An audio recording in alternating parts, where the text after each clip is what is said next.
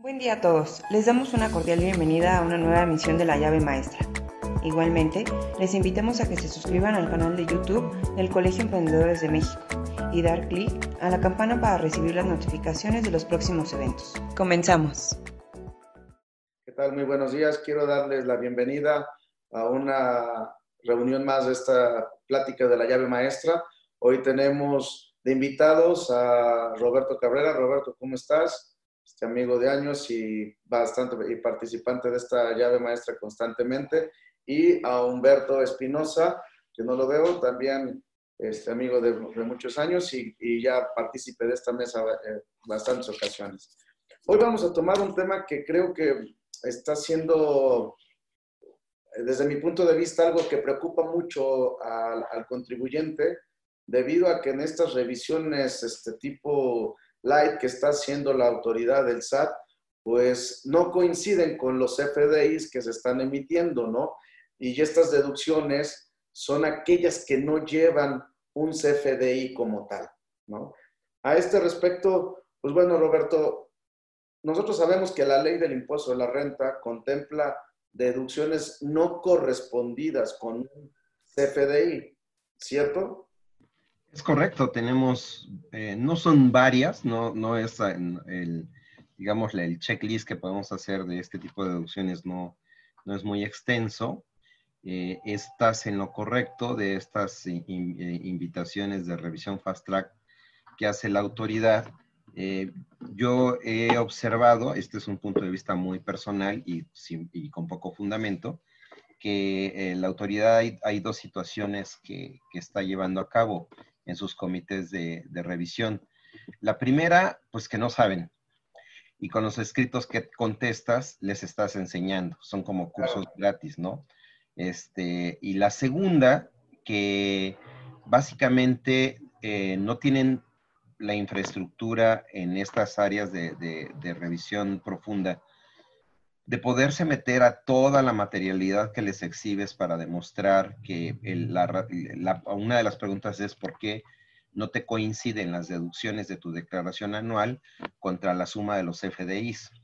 Entonces, cuando tú les haces una exposición eh, minuciosa en tus escritos de contestación, la realidad es que no tienen el personal estas áreas de, de revisión profunda, simplemente lo ves cuando quien te atiende, ¿no? Te das cuenta de que no, no tienen mucho bagaje y podríamos llegar a la conclusión que realmente lo que quieren es quién se presenta a contestar y el escrito, más que las pruebas, ¿no? Pero bueno, sí tenemos que tener identificadas plenamente esas deducciones, como es eh, la pérdida cambiaria. Eh, este es, este es me, me, tocó el último que me tocó atender, es precisamente donde la autoridad dice es que la, suma de tus comprobantes fiscales emitidos por ti con el complemento de comercio exterior, con el monto de los dólares y el tipo de cambio, no checa con los ingresos. Entonces, eh, esa es una partida clara, la pérdida cambiaria, que no tienes un comprobante fiscal, pero sí tienes derecho a deducirla. Las inversiones de activo fijo, de cualquier inversión, ya sea activo fijo, intangible, recordemos que para la ley, los activos intangibles se, dividen en dos, el gasto diferido y el cargo diferido, de tal manera que puedes tener un licenciamiento de cinco años y para efectos de, la deducción lo deducirías a cinco años, pero el comprobante fiscal lo tienes en el año uno. Así que en, el año del 2 al 5 no tienes comprobante fiscal, pero sí tienes derecho a la deducción. Tenemos el ajuste anual por inflación, que tampoco tienes FDI, los que te, hace mención el artículo 27, fracción octava. Pongo un ejemplo, aunque son varios, los que menciona ahí el artículo 27, fracción octava. Eh, tú, le, tú le pides un servicio a una persona física, te da el comprobante en diciembre y tú se lo pagas en enero. Oye, no, no es deducible. No, claro que sí es deducible. El 27, fracción octava, presenta ese escenario y te permite que entre la fecha de emisión y la fecha del pago no pasen más de cuatro meses. Entonces, si tú lo pagas antes de esos cuatro meses, va a ser deducible en el ejercicio en que lo pagas, no en el ejercicio en que te emitieron el comprobante. Es una excepción a la regla del 27 fracción 18, que te dice que el comprobante fiscal tiene que coincidir con la fecha, o sea, el, comprobante y el ejercicio tienen que ser el mismo año, para resumir el 27 fracción 18. Entonces ahí tienes otros casos, eh, son todos los regímenes que están en base a flujo, ya sea las SAS, los coordinados, eh, eh, los agapes, personas físicas, sociedades civiles, asociaciones civiles. O sea que si tú le vas a pagar un despacho de abogados, pero el comprobante te lo dio en diciembre y le vas a pagar en febrero, es deducible en febrero de acuerdo al 28 fracción octava. Entonces ahí tenemos otro, y, y, no es que no tengas comprobante fiscal, es que se defasa la fecha. Pero a la vista de la autoridad te dice, pues no te coinciden estas deducciones. Pues sí, porque yo lo estoy haciendo de acuerdo a la ley. Entonces la, autoridad ahí, eh, como comento, ha ido aprendiendo porque nosotros les hemos ido enseñando a través de nuestros escritos de contestación. Y la otra es el, 27, el, precisamente el 27 fracción 18, que te permite deducir el anticipo de gastos. Entonces, ahí tienes algo muy peculiar porque en la conciliación fiscal contable, nuevamente se desfasa la fecha. O sea, vamos a pensar que tú pagas una prima de seguros en diciembre y, eh, y vamos a, pensar que pagas parcialidades de esa prima, ¿no? Entonces, pagas una, una prima en diciembre y, y corresponde a una parcialidad de seis meses y luego la otra parcialidad. Entonces, tú tendrías derecho a deducir el total.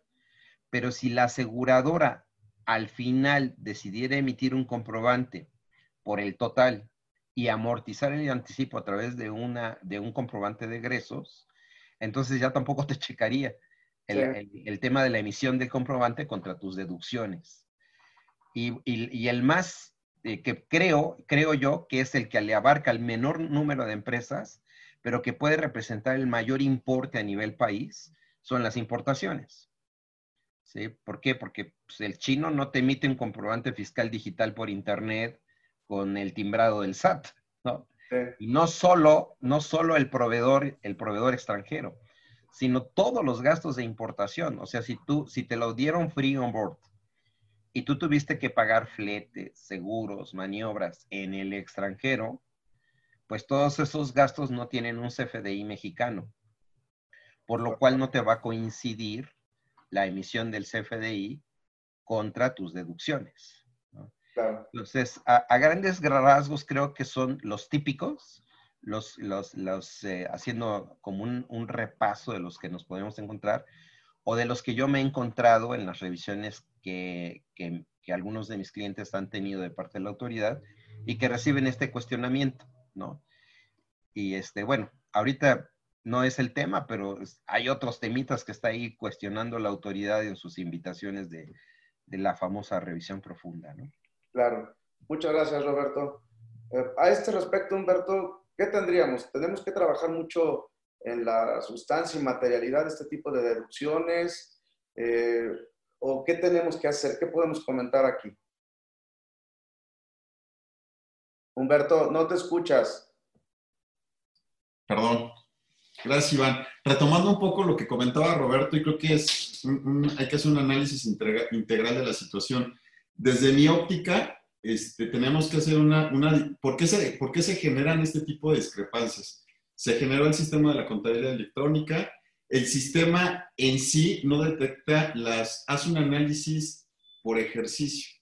Generalmente las invitaciones te, llegan y te hacen referencia a que hay una discrepancia porque es un programa que todos conocemos que se refiere a las caídas recaudatorias. Te dicen que hay una discrepancia entre tus deducciones declaradas y los FDIs que se emitieron.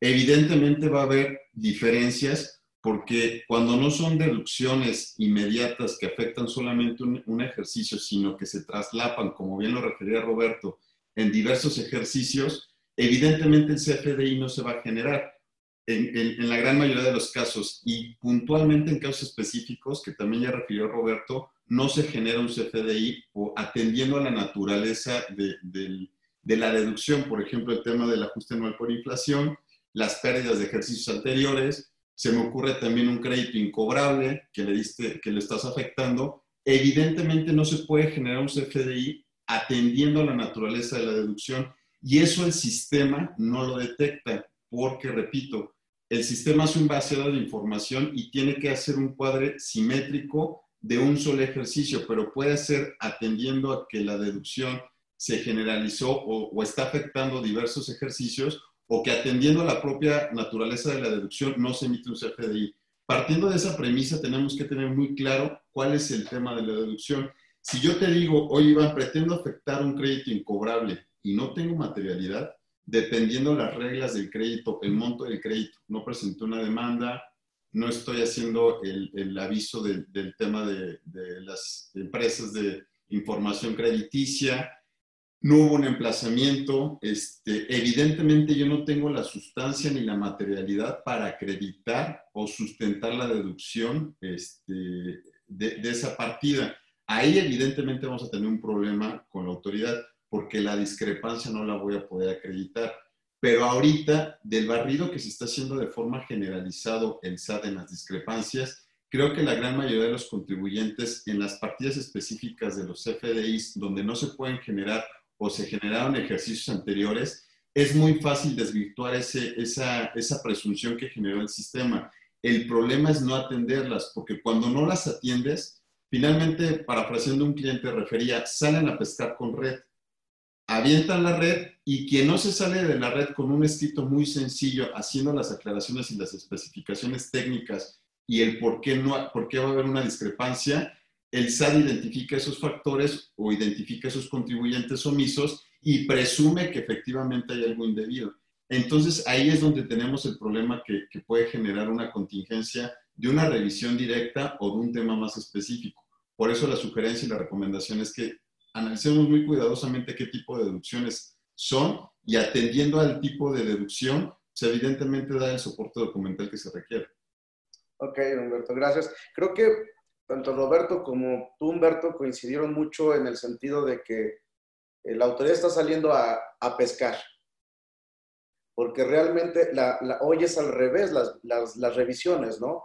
Antes nos revisaban las deducciones, hoy nos dicen, te reconozco estas deducciones por CFDI, que inclusive yo creo que también te han tocado, Roberto, en los CFDIs vienen hasta gastos que uno no está haciendo deducible porque no fueron deducibles por una u otra naturaleza, pero ellos en, el Big Data, pues lo que hacen es una suma pareja y dicen, tienes tantos CFDIs contra tanto que estás declarando, ¿no? Y creo que es importante lo, lo que ambos también están comentando, el escrito. El escrito tiene que ser muy puntual sin descubrir todo lo que debe de ser para darle tela de dónde cortar, ¿no? Aquí, Roberto, hay algo importante que tal vez eh, tú recuerdo como iniciaste, no son muchas, pero sí hay bastante muy importantes, ¿no? Por ejemplo, el costo de ventas, donde afectas a muchísimas personas, ¿no? Aquí en el costo de ventas, ¿qué, ¿qué, es lo que nos podrías comentar, Roberto, en tu experiencia para cuando lleguen a requerir las deducciones? Y eso sí es, es, un buen, es un buen ejemplo. Permíteme hacer un mini paréntesis para contestarle a Guadalupe Cortés, que está haciendo una pregunta.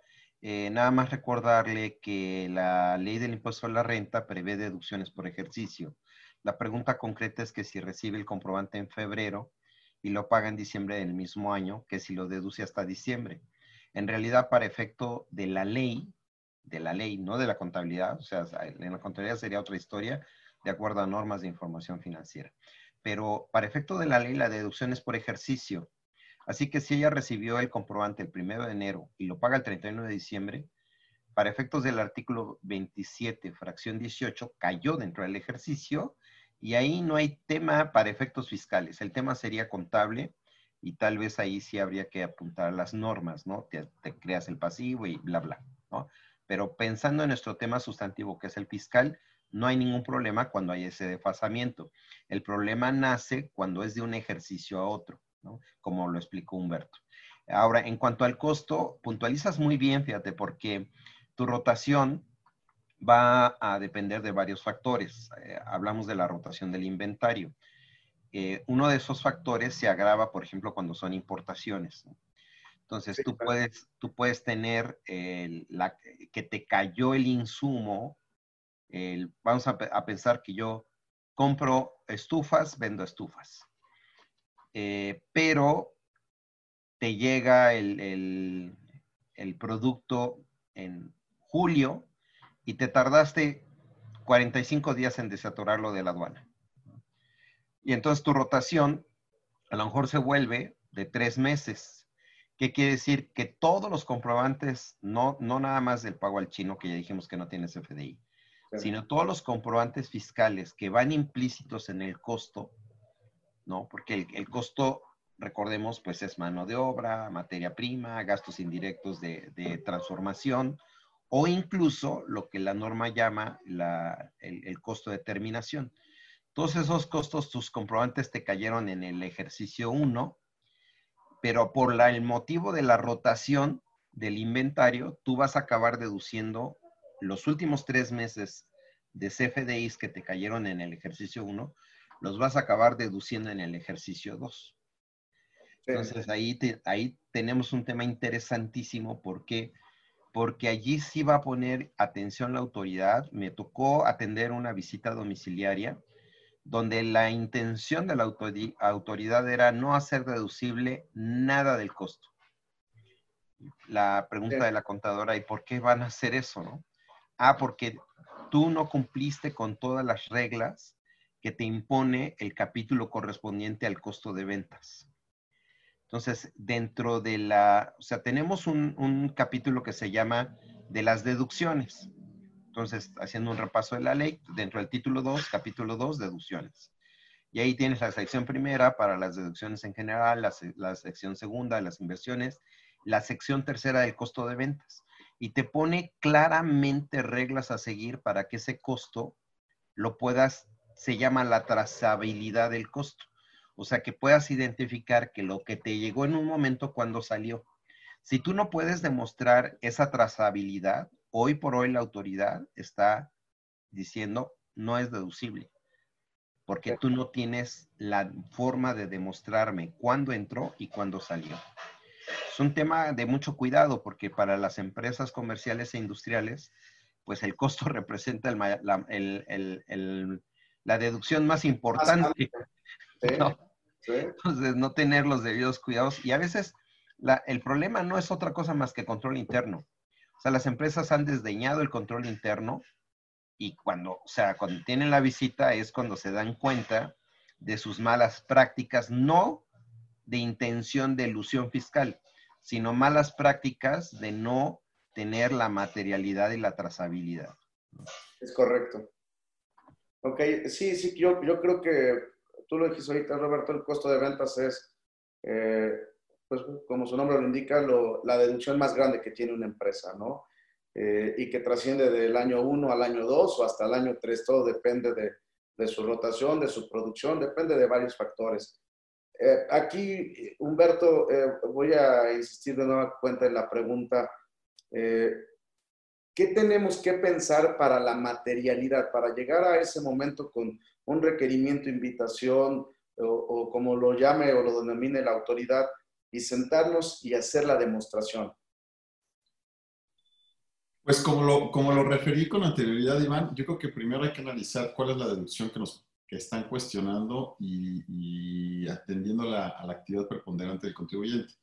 Si es una empresa que, se dedique, que tenga actividad financiera sin estar regulada, pues evidentemente una deducción importante, máxima ahorita como está la situación de, debido a la pandemia, este, la incobrabilidad de, créditos va a subir sustancialmente. Entonces, si tú el perdón de un crédito, imaginemos un supuesto, y con independencia de lo que se dedique, que, te caiga, se te vaya a cartera vencida eh, varias, varios clientes, este, por diferentes circunstancias y tú decides no tomar acciones legales porque eh, la filosofía podría ser para qué meterle dinero bueno al malo y que pueda tener sentido, y tú pretendes darle un efecto de deducción a ese crédito incobrable este, y no lo documentas, pues vas a tener un problema porque no vas a poder acreditar la materialidad de esa deducción específicamente. Entonces, yo creo que ahí el primer, el primer punto, Iván, es identificar claramente cuál es el, el, el, origen de la deducción, por qué no tiene el comprobante fiscal el tema de no tener comprobante fiscal específicamente no, no, no me encanta porque puede generar una confusión el CFDI, porque finalmente de los últimos cinco años para acá, prácticamente todas las obligaciones, cuando compras un inmueble, prácticamente todo genera un CFDI, más que situaciones puntuales y que ahorita acabamos de referir, yo creo que la, la más, la más representativa puede ser el ajuste anual por inflación, pero de ahí en fuera, a mi parecer, casi todas, créditos incobrables también, casi todas tienen un CFDI de origen, no el efecto que le estás dando en el ejercicio. Entonces, ya identificando la, la deducción, pues yo creo que tienes muchos elementos para darle forma y darle soporte documental. Por ejemplo, movimientos corporativos, tú bien sabes que pueden tener ahí un efecto de, de generar una, una pérdida eh, eh, para efectos de activos si fue una aportación que hicieron y después la capitalizas, puede haber también hay una, que se genera una pérdida, si es una reducción de capital.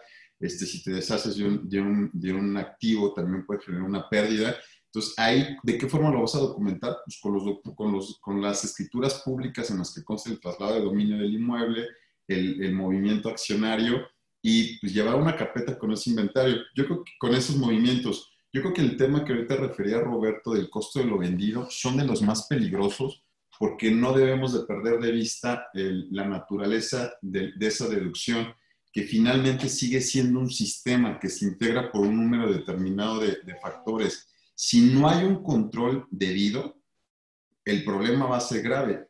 Tú y yo lo sabemos, Iván, que cuando llega la autoridad y no hay un control interno, aun cuando tengas documentada toda la operación, la fácil para la autoridad es, no me meto en problemas, esto está hecho un desorden, tú acláralo, ya sea ante la autoridad en, recurso de revocación o en un tribunal, este, en un tribunal, eh, en caso de que te vayas a un juicio.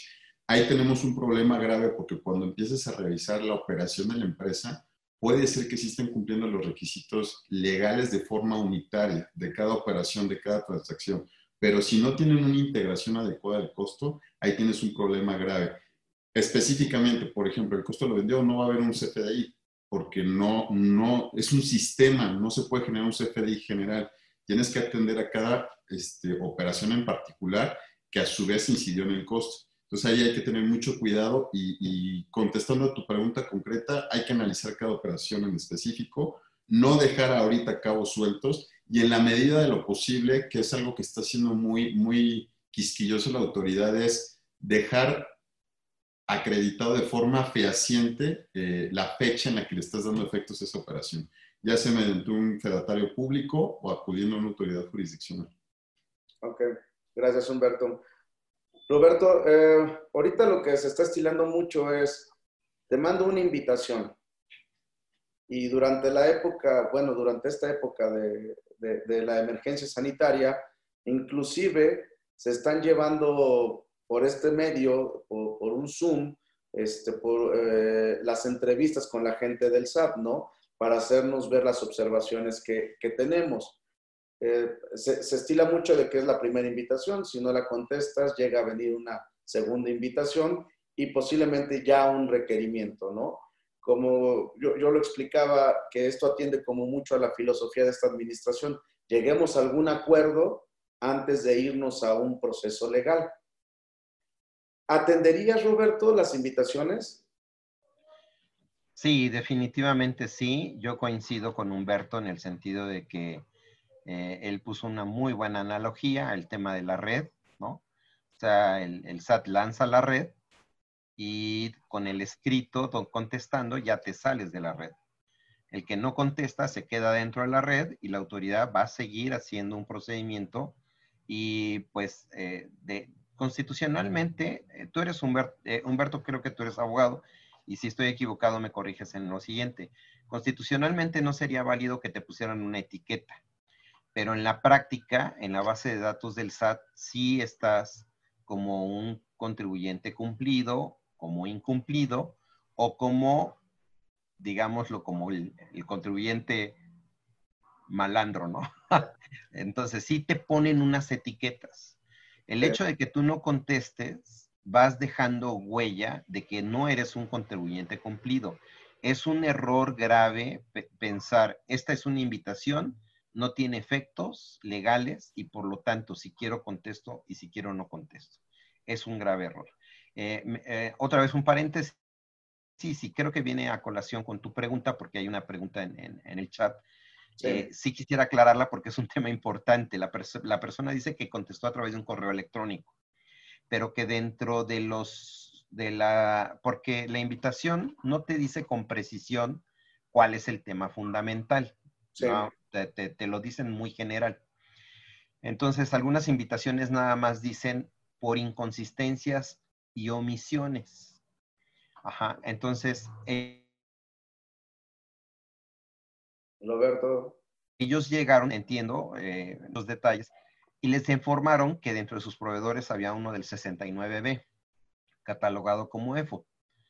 Entonces, el, ellos contestan a través de un correo electrónico. Creo que esta forma de contestación es un grave error, porque el que tenga en su deducción un EFO tuvo que haberlo eh, desvirtuado por ley, no por invitación.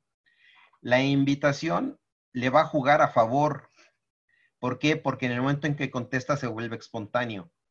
Y el plazo, de, el, plazo que, que te establece el, código fiscal, no quiero dar el plazo porque así de memoria no me acuerdo si son 45 días o, 90 días, o sea, como que en, la mente no tengo muy, muy claro el plazo.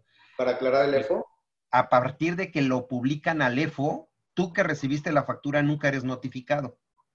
Teóricamente tú tienes que estar monitoreando si tus proveedores son subidos a la lista. Y en el momento en que lo publican en la lista definitiva, tú tienes un plazo para desvirtuar. Entonces, entiendo que esta persona se lo hicieron saber a través de la invitación.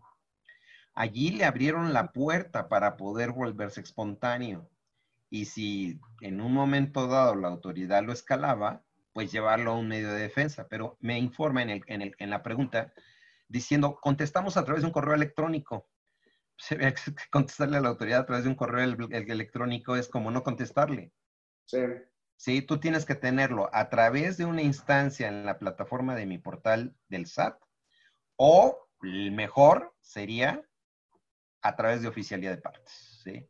Ahora, la mejor de la mejor es contestarle a través de mi portal y presentar el escrito en oficialidad de partes. Sí. ¿sí? Ese es el mejor de los mejores.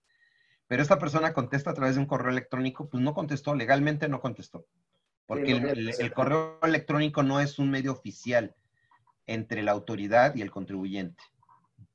Bueno, te, comento, Roberto, antes de pasar este, al, con Humberto, que a un, a un cliente también de nosotros le pidieron, le dijeron que si no podía contestar la invitación en, en tiempo, que no se preocupara, que mandara un correo electrónico para que le otorgaran más días cuando también en una invitación, aunque viene tipificado, hay 10, 15 días, realmente no hay nada que, nos diga cuál es el plazo para responder a una invitación, ¿no?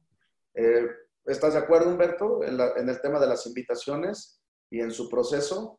¿O tienes algo más que agregarnos?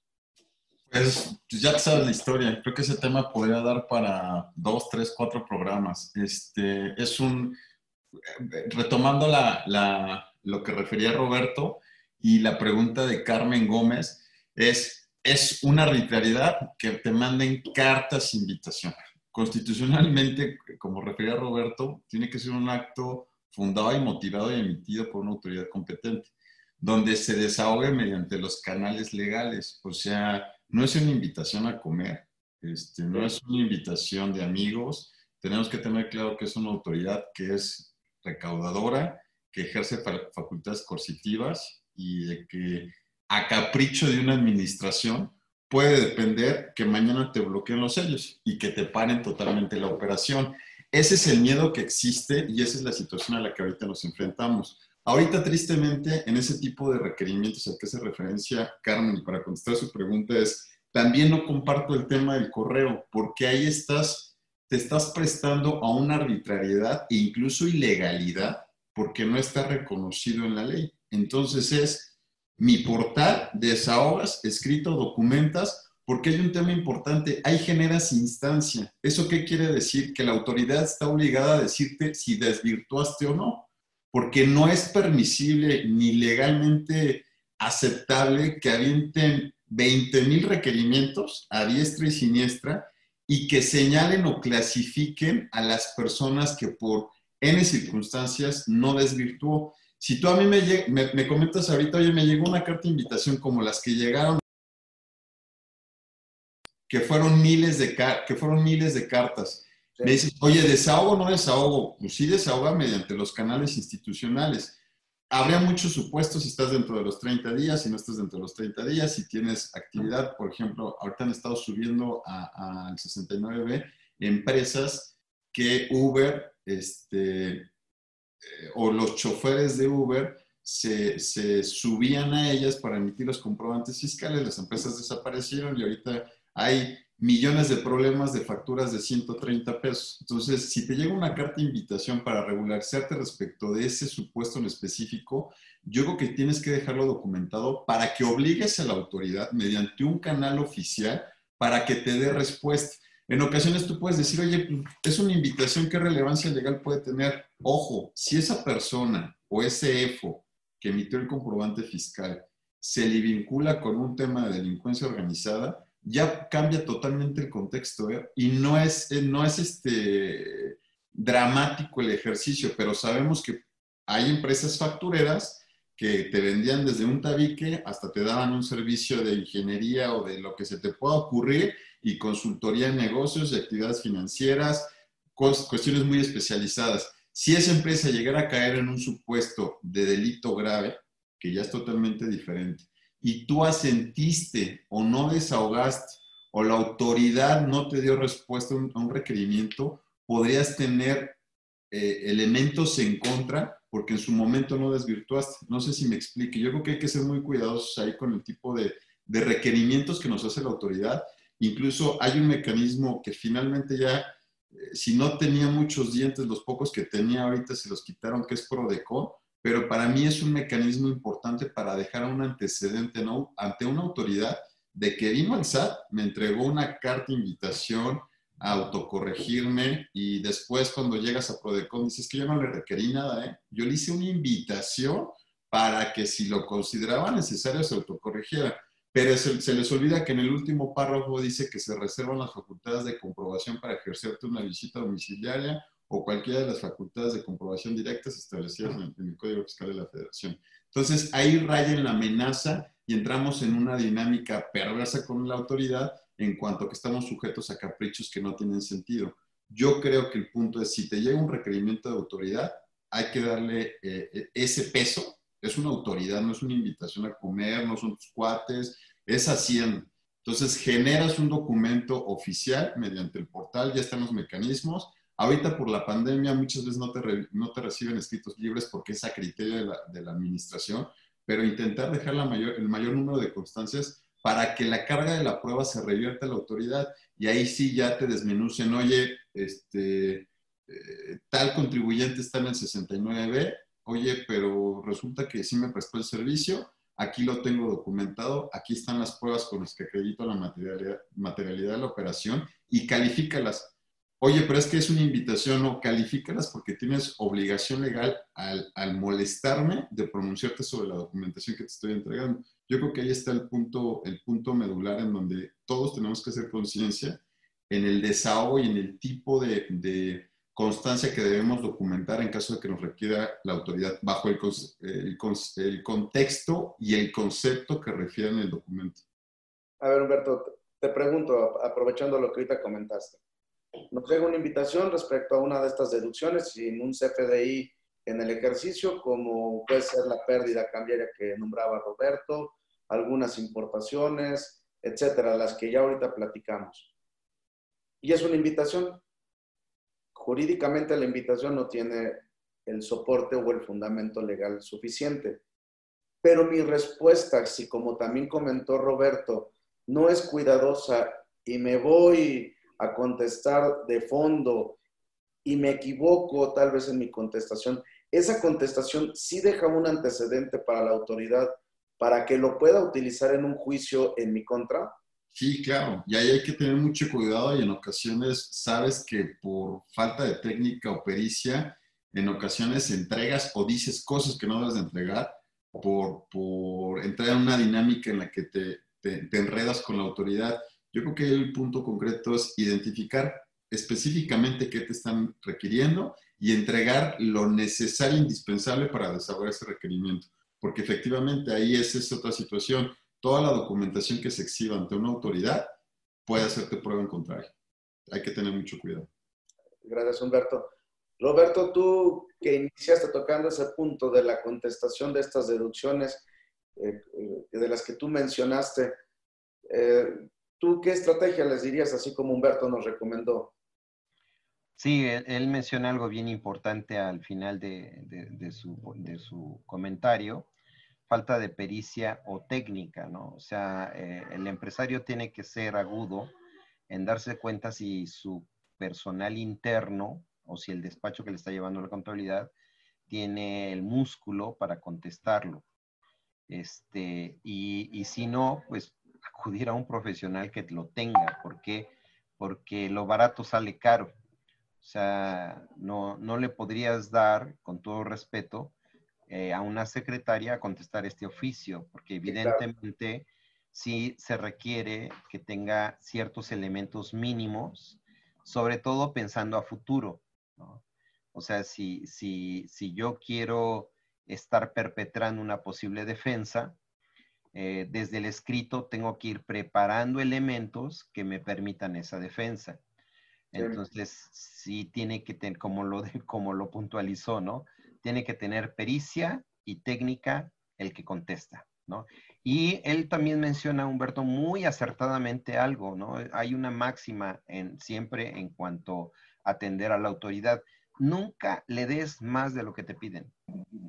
O sea, a veces en la, en la mente de algunos contadores está, pues, mira, mejor que sobre. No, no, no, no. O sea, lo, dale nada más lo exactamente necesario para contestar. No le des ni uno más. Si te pregunta de tres proveedores, contéstale de tres proveedores. Sí. ¿No? Tienes que ser muy preciso. Y esa, esa, o sea, tienes que ser muy quirúrgico, digamos, al contestarles, ¿no? Eh, otro paréntesis aquí, porque fíjate, aquí algo que se nos pasó es que la resolución miscelánea fiscal te permite estimar costos cuando tú recibes un anticipo, pero el, o sea, el, ejemplo que pone Freddy González es, recibí el anticipo en diciembre, pero yo empecé a hacer las erogaciones en enero, entonces tengo un ingreso sin deducciones, ¿no? Entonces, algo que sí se nos pasó a mencionar en materia del costo es que la resolución miscelánea fiscal te permite en algunos casos, bajo ciertas condiciones y escenarios, poder estimar un costo cuando recibes un anticipo del cual todavía no haces erogaciones. Y esto en materia de la industria de la construcción, pues ni siquiera está en resolución, está directamente en la ley. O sea, cuando tú haces estimación de obra, pues si es el caso que cumplas con el requisito, puedes hacer el, el costo estimado. Entonces, este, ahí Freddy, pues si pudiste haberlo hecho. Espero que, que, lo hayas hecho y no hayas pagado de más en el año en que, en que recibiste el anticipo. Muchas gracias, Roberto. ¿Y qué les podríamos, este, ya para concluir, Roberto, recomendarles a todas las personas que nos están viendo y escuchando, eh, para que sea muy claro estas deducciones que, concluyendo con los puntos, pueden tener un CFDI en el año 1, pero hacerse deducible en el año 2 hasta el año 10, por ejemplo, ¿no? Hablando tal vez de deducción de inversiones, del costo de ventas, etcétera, etcétera. ¿Qué les podemos recomendar, Roberto? Mira, eh, yo he visto que en, en, algunas empresas, especialmente en la MIPYME, o sea, en la micro, pequeña y mediana empresa, no son muy ortodoxos en armar una carpeta de la declaración anual y a veces eh, o sea, y a veces ni siquiera mi pyme, o sea, me acaba de pasar con una empresa que facturó más de 100 millones de pesos y me, me dicen, oye, es que fíjate que nos acaban de llegar unos cobros de eh, Aeromex Carga porque nos estuvieron emitiendo facturas de guías de, envío aéreo y no nos cobraron. Y como no nos cobraron, pues no metimos las facturas al procedimiento de, de la cuenta por cobrar, o sea, otro tema de, de, falta de control interno, evidentemente. Pero ahora, ¿qué hacemos? Bueno, vamos a, por el monto de la deducción, sí era necesario abrir libros y presentar complementaria 2018. Y les digo, dame tu conciliación fiscal contable del 2018 para poder armar la nueva declaración, la complementaria. No, pues es que la presentó un despacho externo y no nos entregó la conciliación fiscal contable. Pero ¿cómo crees? O sea, ¿en qué mente cabe que le das un, o sea, el, producto terminado no era nada más la declaración. El producto terminado era la carpeta donde te entregaba, mira, aquí está el PDF de eh, la representación impresa del sello digital de la, de la declaración, la presentación de la declaración misma, los papeles de trabajo y las cédulas de la conciliación fiscal contable. Entonces tenemos que ser más ortodoxos en, el, en la preparación de la conciliación fiscal contable para poder ir identificando ese comportamiento de los FDIs versus de las deducciones. Yo creo que es correcto, Roberto, y tener muy claro de que a lo mejor si contratamos a alguien para cualquier tema que tenga que ver con una autoridad, pues en el contrato dejar especificado, ¿no? A mí también como despacho me parece grosero no darle a un cliente los papeles de trabajo porque finalmente es lo que te contrataron, ¿no? Una recomendación de Roberto para todas las personas que nos escuchas, es muy importante eso, ¿no? Humberto, para despedirnos y recomendarle a, la gente que nos está viendo, eh, para estas deducciones sin un CFDI en el ejercicio. Primer punto, Iván, identificar el origen de la, de la deducción, este, vincularlo con, con, con determinar para para poder determinar si es una deducción que el efecto eh, incidió en varios ejercicios fiscales.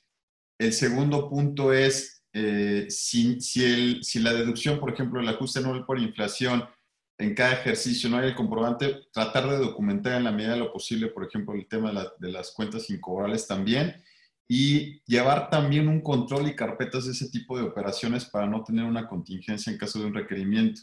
La recomendación eh, sustancial es que este, yo soy de la idea que ah, independientemente del, concepto que traiga la invitación, se desahogue, pero mediante un canal de comunicación institucional, que son los establecidos en la ley. Ahorita mediante la plataforma del SAD es muy, muy práctico y, y, hasta cierto punto sencillo. Yo no soy de la idea, y contrario a lo de, a lo de algunos otros asesores, de dejar ese tipo de, invitaciones, aun cuando se presuma que son masivas, sin desahogar, porque como refería Roberto, la autoridad te sigue etiquetando o incluso el mismo sistema te sigue etiquetando.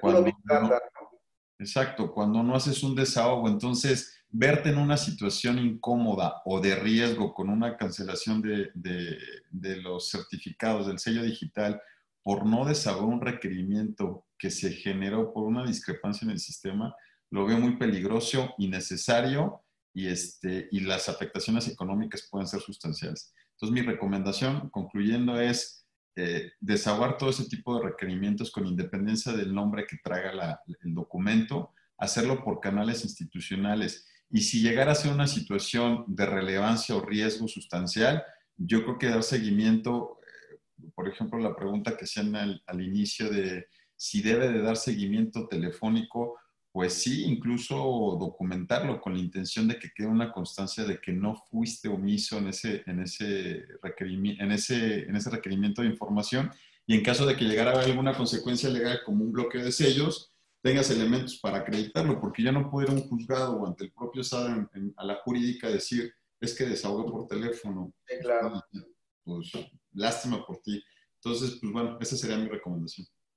Pues muchas gracias. Este, ya escucharon a Humberto, a Roberto. Eh, es un tema eh, para mí muy relevante porque creo que en estas invitaciones de aclaración de discrepancia, eh, las, deducciones donde que no hay un CFDI o, no, o el, o CFDI de origen es de otro ejercicio, se ha vuelto complicado de poderlo justificar y de darle materialidad porque no cabe dentro del espectro de, este, de esta gran big data que hoy tiene el SAT y que pues hace sus sumas y restas fuera del margen de la ley, ¿no? Entonces, eh, es importante este tema. Quiero mandar un saludo a Guadalupe Cortés, Carmen Gómez, Freddy González, Benjamín Madariaga, Iván Peralta, Ricardo Trejo, Andrea Aguilar, Jesús Vázquez, Jesús Rodríguez, Violeta y Anorma. Y bueno, y recordarles que eh, pueden ver la repetición de este programa para que lo puedan escuchar nuevamente y ver los comentarios muy importantes de Roberto y de Humberto. Muchas gracias a los dos por participar nuevamente en esta mesa y los espero ver pronto en otro tema. A todos, pues nos vemos dentro de ocho días. Muchas gracias por su participación. Hasta pronto. Gracias, Iván. Gracias, Roberto. Gracias a todos. Saludos. Que te vaya muy bien. Gracias, Agradecemos su participación en esta emisión de La Llave Maestra. Les recordamos que pueden dejarnos sus comentarios y propuestas para temas futuros en nuestras redes sociales. No olviden compartir este contenido para que llegue a más personas. Muchas gracias.